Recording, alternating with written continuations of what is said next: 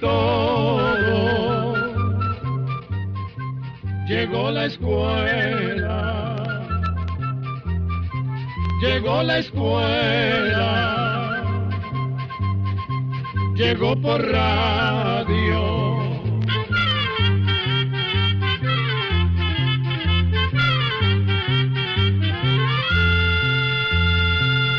Oigamos la respuesta. Es el programa que les trae a ustedes el Instituto Centroamericano de Extensión de la Cultura, ICQ. Desde Guanacaste, Costa Rica, el señor José Briones Jiménez nos hace la siguiente consulta. Quisiera saber sobre el país de Qatar.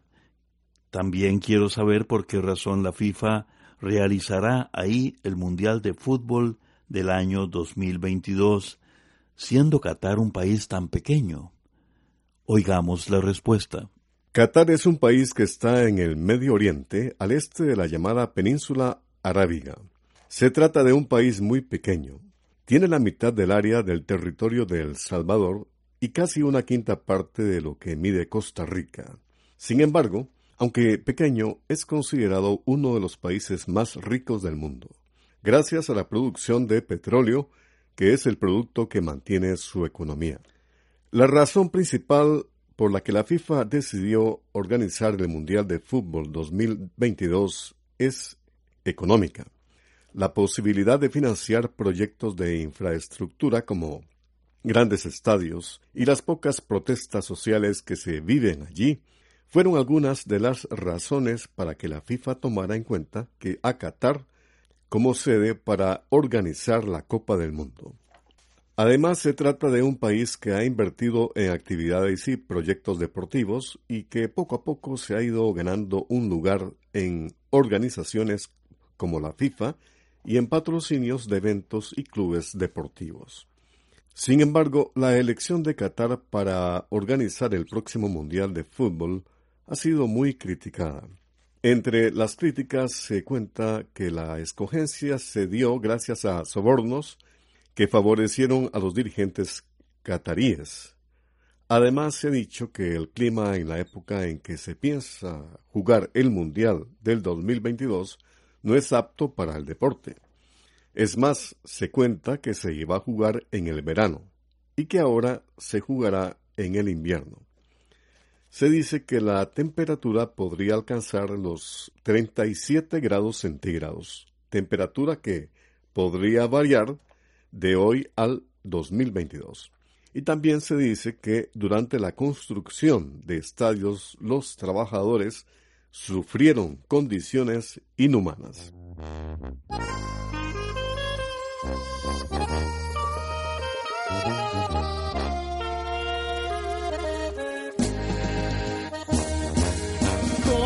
yo digo soy ranchero, que no ambiciono dinero, soy muy feliz en la vida. Desde niño fui creciendo entre vacas, mi cama fueron las vacas y un buen costal, mi cobija.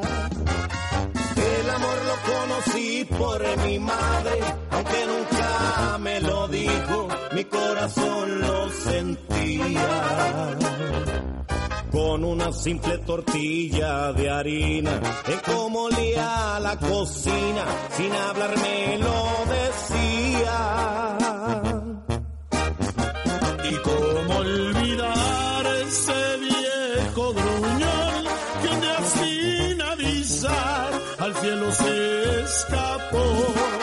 Y cómo olvidar su mirada de amor, su sonrisa, su voz que mi Dios se llevó.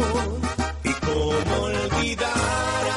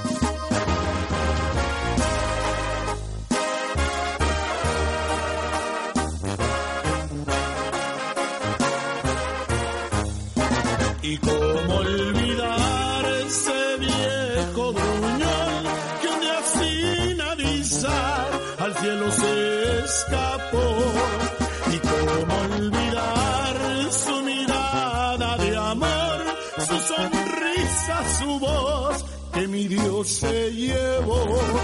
Y cómo olvidar a mi hermano mayor que se fue para el norte y jamás regresó. ¿Cómo olvidar cuánto los amo?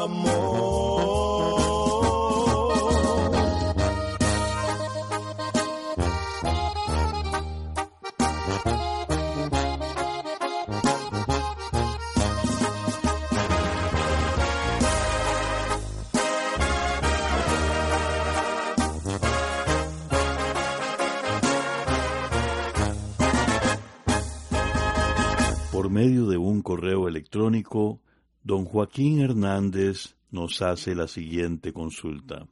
¿Cómo hago para combatir las hormigas y los zompopos? Escuchemos la respuesta. Las hormigas, a las que comúnmente se les llama zompopas, arrieras, bachaco, hormigas cortadoras o wiwi, que es como se conocen en Belice, no son fáciles de eliminar, pero se pueden seguir algunas recomendaciones para su control. Lo primero que se debe hacer es encontrar el hormiguero, aunque en ocasiones resulte difícil. Hay que tener en cuenta que ahí pueden vivir cerca de 30.000 hormigas. Es importante saberlo para darse cuenta de lo que se está enfrentando. Si logra encontrar el hormiguero, puede empezar probando con la receta que nos envió un oyente. Consiste en tomar un galón de agua y mezclarlo con media taza de jabón detergente en polvo. Se revuelve bien hasta que el jabón esté bien deshecho. Luego se aplica suficiente cantidad de esta mezcla en la boca o entrada de los hormigueros. Según nos dijo el oyente, al día siguiente ya no había hormigas. Por otra parte, hay quienes dicen que la brosa del café y el chile rojo también aleja a las zompopas, por lo que se aconseja rodear la planta con estos productos. Por otro lado, a otras personas les resulta usar cal viva sobre el hormiguero, alrededor de los árboles y en el camino de las hormigas. Además, como ha podido ver en su jardín, las hormigas son popas van poco a poco cortando algunas matitas que se van encontrando, pero resulta que no se alimentan de las hojas que cortan. Esas hojas son para cultivar un hongo dentro del hormiguero, que les sirve de alimento. Por eso es que muchas de las recomendaciones para controlar estas hormigas tratan de acabar con este hongo. Para ello existen productos vendidos como zompopidas, que son fungicidas para matar el hongo de la zompopera. Pero también se pueden usar perdigones, que son una clase de insecticida en forma de bolitas que también mata el hongo. Actualmente existen varias marcas como Omitox, Mirex, Ataquil y Blitz. Ahora, cuando se trabaja con perdigones, es muy importante observar cuidadosamente el comportamiento de las hormigas. Primero se debe buscar el hormiguero siguiendo el camino por donde pasan las hormigas y averiguar en qué momento son más activas. En ese momento se esparce el perdigón por todo el caminito. Estos productos están fabricados con atrayentes naturales que hacen a las zompopas desear llevarlos con las hojas al hormiguero, lo que debe observarse atentamente. Si es así, el perdigón pronto irá matando el hongo del que se alimentan las hormigas, haciendo que muchas mueran. Pero las zompopas también son insectos muy inteligentes, pues pasa que se dan cuenta que eso que están llevando al hormiguero las están matando entonces dejan de llevarlo. En otras ocasiones lo que hacen es irse hacia un lugar cercano. Por eso hay que observar cómo se comportan las hormigas. En caso de que la primera marca de perdigones no funcione, se recomienda usar otra marca y aplicarlo de la misma manera. Por otra parte, existen otros consejos para evitar que las zompopas corten una planta o un árbol. Uno de estos es sembrar citronela o zacatillo alrededor de los árboles que no se quiere que ataquen, pues parece que las aleja el olor de esta matita. Desde Ciudad Guatemala, Guatemala, un estimable oyente nos consulta. Quisiera que me hablaran del Padre Pío. Oigamos la respuesta. El Padre Pío fue un sacerdote que nació en la ciudad de Pieltresina, Italia, el 25 de mayo de 1887. Cuando tenía 16 años, entró a la orden de los frailes capuchinos y siete años después se ordenó como sacerdote. Se estableció en el convento de San Giovanni Rotondo, donde estuvo hasta su muerte el 23 de septiembre de 1968. Treinta y cuatro años después, en junio del 2002, el Papa Juan Pablo II lo declaró santo. La vida del Padre Pío siempre estuvo llena de hechos especiales, todos ellos relacionados con su fe y su gran amor a Dios y a las personas. Ha sido una de las personas que ha experimentado estigmas, que son heridas que aparecen en el cuerpo, muy parecidas a las heridas que sufrió Jesucristo. Por eso el Padre Pío siempre cubría sus manos con unos guantes de tela. En vida, mucha gente lo buscaba para pedirle consejo y para que lo confesara. Además, se cuenta que Dios hizo muchos milagros por la intercesión del Padre Pío. El 3 de marzo del año 2008 se abrió la urna que contenía sus restos y se encontró que estaban intactos, es decir, que el Padre Pío se veía igual que el día en que fue enterrado en el año 1968. Quienes vieron su cuerpo cuentan que su piel se veía fresca y rosada. Los científicos no han podido explicar este hecho que solo puede entenderse por su gran fe en Dios. Pero el Padre Pío no es el único. Existen otros santos que se encuentran con esta misma apariencia, es decir, sin descomponerse. Entre ellos están Santa Aurelia, San Anselmo y Santa Bernardita. Todos ellos son un signo de la actuación del poder divino sobre algunos seres humanos. Finalmente, el 23 de septiembre del año 2009, en la misma fecha de su muerte, los restos fueron retirados de la vista del público y colocados nuevamente en la cripta donde estaban, en el santuario de Santa María de la Gracia, en el pequeño pueblo de San Giovanni Rotondo, en Italia. Quiero que me expliquen sobre los beneficios que se lograron con la conquista de España en nuestras tierras. Esa es la consulta que nos hace un oyente por medio de un correo electrónico. Oigamos la respuesta. La llegada de los conquistadores europeos a nuestras tierras en el año 1492 provocó cambios muy importantes en los pueblos que ya vivían aquí desde hace muchísimos años. La conquista europea provocó nuevas condiciones de vida, nuevas formas de organización y cambios y transformaciones en la cultura. La identidad de los pueblos latinoamericanos cambió por completo como resultado de la conquista europea, y así como tuvo aspectos muy lamentables, también dejó consecuencias que se podrían considerar positivas. Por ejemplo, se abrió una ruta de intercambio que permitió que llegaran a América productos nuevos, animales desconocidos como los caballos, y nuevas formas de trabajar la tierra y de obtener productos por medio de la ganadería. Además, cultivos americanos como el maíz, el cacao, el tabaco y la papa fueron llevados a Europa donde llegaron a ser muy apreciados.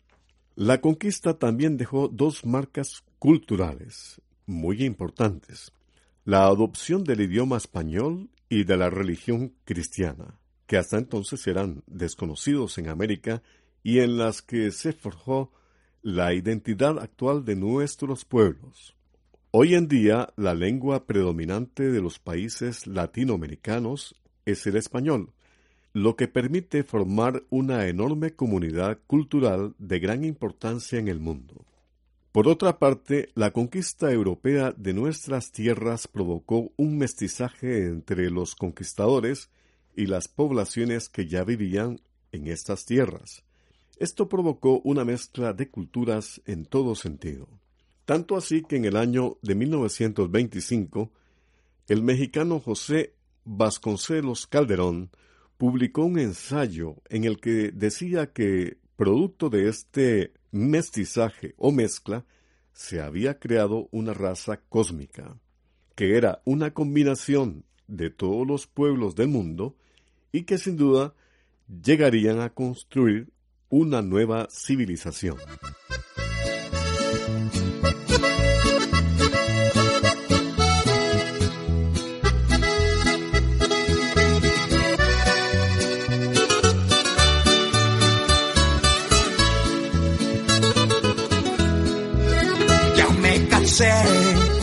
Este jueguito tú la embarras, yo perdono. De este jueguito tú la gozas y yo espero. Aquí sentado las migajas de tu amor, ya me cansé, ya me cansé de que me quieras ver la cara de un idiota. Pues yo de idiota no tengo es nada de nada. Mejor te corto jueguito acabó, ya me cansé. Y menos mal, no hay mal que dure cien años y hoy ya termina. Este martirio de mentiras y tristezas, búscate otro que te aguante porque yo ya me cansé.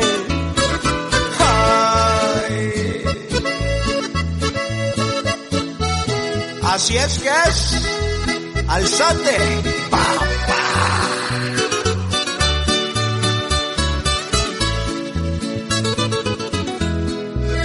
Ya me cansé de pensar que soy el único en tu vida, de creer que tú eres solamente mía. Ya ni tus labios me dan ganas de besar. Ya me cansé, ya me cansé quieras ver la cara de un idiota. Pues yo de idiota no tengo es nada de nada. Mejor te corto ya este jueguito acabó. Ya me cansé. Y menos mal, no hay mal que dure cien años y hoy ya termina. Este martirio de mentiras y tristezas. Búscate otro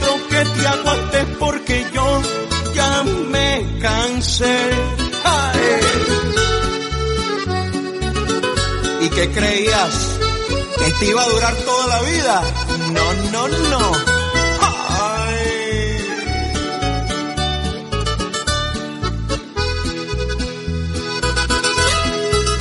Y menos mal, no hay mal que dure cien años y hoy ya termina este martirio de mentiras y tristeza. Búscate otro que te aguante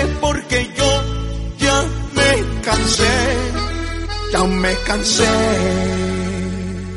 César Augusto Juárez de León nos envía una carta desde Chiapas, México, con la siguiente pregunta.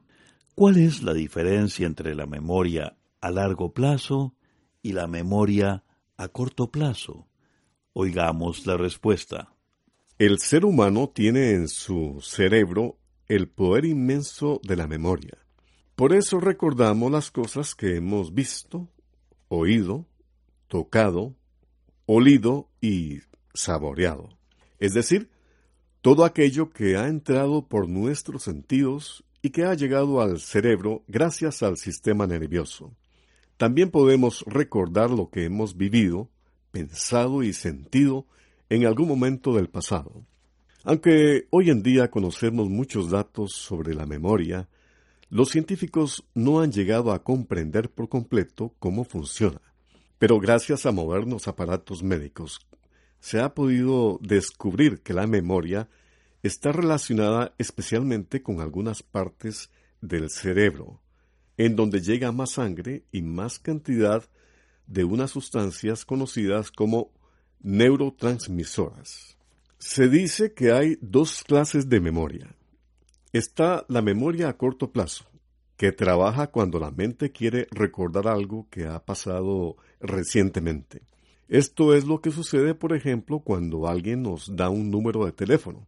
En ese momento nuestra mente guarda ese dato por un tiempo, mientras lo anotamos en algún papel o en el celular. O bien, cuando vamos al mercado y repasamos mentalmente la lista de cosas para comprar que hicimos antes de salir de casa. Y si los recuerdos permanecen durante mucho tiempo, por ejemplo, por varios años, la que trabaja entonces es la memoria a largo plazo. Le contamos que algunas personas sufren de problemas de memoria. En algunos casos, la memoria a corto plazo se ve muy afectada. Tanto así que algunas personas en casos muy severos llegan a olvidar lo que pasó hace unos cuantos segundos atrás.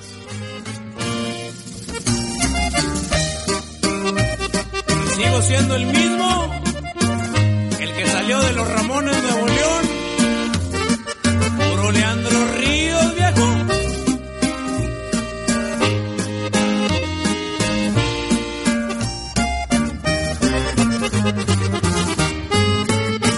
frente a usted, como lo había pedido, pues me ha dicho su hija que quiere hablar conmigo.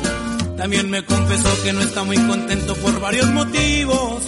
Tiene el presentimiento de que no le cuadro para su marido. Discúlpeme, señor, le voy a hablar muy claro. Se ven de dónde vengo, no estoy muy educado. Pero no se confunda que no está tratando con un simple vago. Puedo ser muy humilde, pero mi respeto se lo he demostrado. Debajo del sombrero hay un hombre ranchero que con o sin dinero es todo un caballero. Debajo del sombrero hay un hombre ranchero que con o sin dinero respeta al mundo entero. Y la verdad es mi única fortuna es el sol y la luna. No fue de oro mi cuna, yo me crié entre vacas, no tunas. Discúlpeme, señor, pero le soy sincero. Si busca un hombre honrado, fiel y verdadero, para su hija está debajo del sombrero. Y échele compa Leandro Ríos, desde los Ramones Nuevo León, oiga. Y échele mi compa Pancho Oresti y la tierra sagrada desde Mazatlán, Sinaloa, viejo.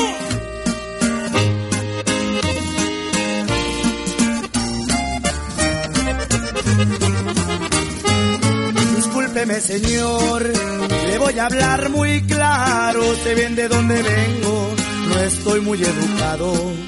Pero no se confunda que no está tratando con un simple vago.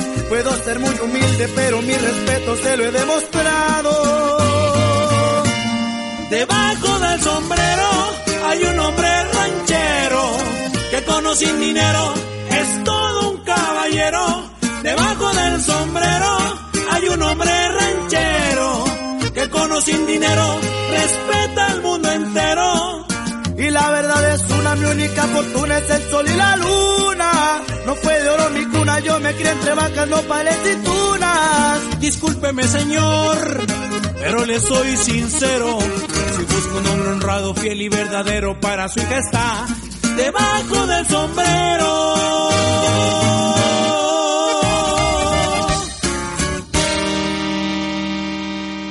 ¿Qué es un seguro? ¿Cómo se tramita? ¿Cuántas clases de seguros existen? Esa es la pregunta que nos hace Moisés Ricardo López Hernández por medio de una carta desde Ciudad Guatemala, Guatemala. Escuchemos la respuesta.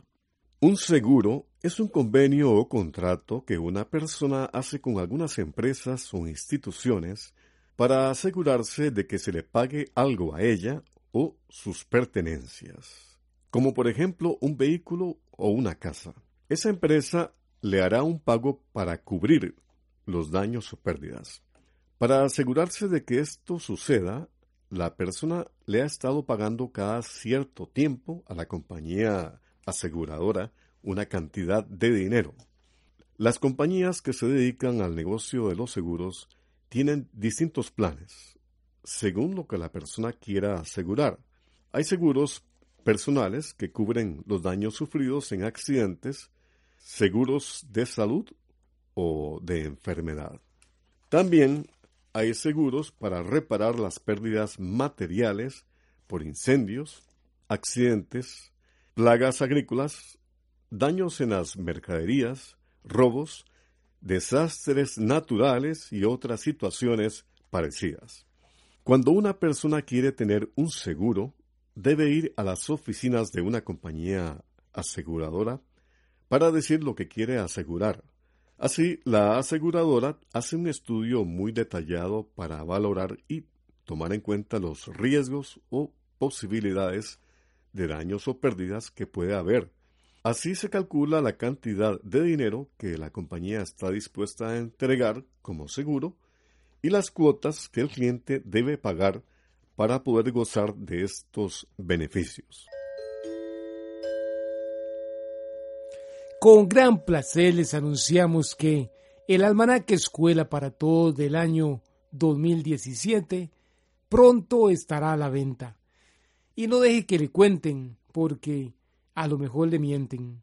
Esté atento, recuerde, el libro Almanaque Escuela para Todos del año 2017 pronto estará a la venta. Esté pendiente. Programa A, Control 61.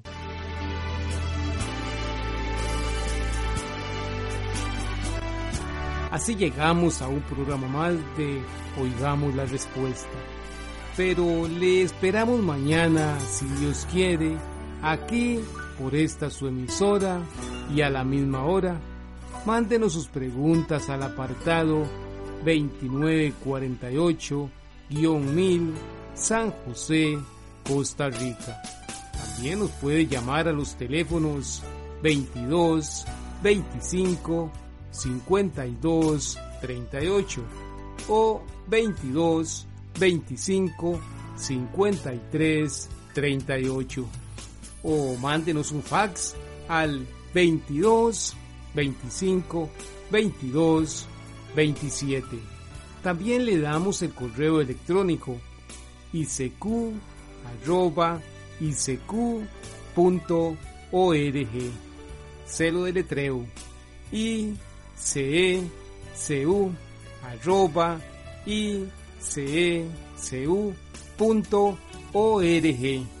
Para nosotros sus preguntas son muy importantes y estamos para servirle. También puede dirigir su pregunta a esta emisora que ellos amablemente nos la harán llegar. Muy importante, dele su nombre completo, dirección bien exacta Ah, y el lugar donde escuche el programa. Recuerde que comprender lo comprensible es un derecho humano.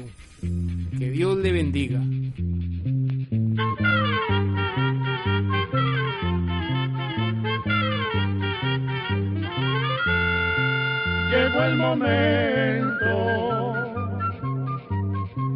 De despedirnos.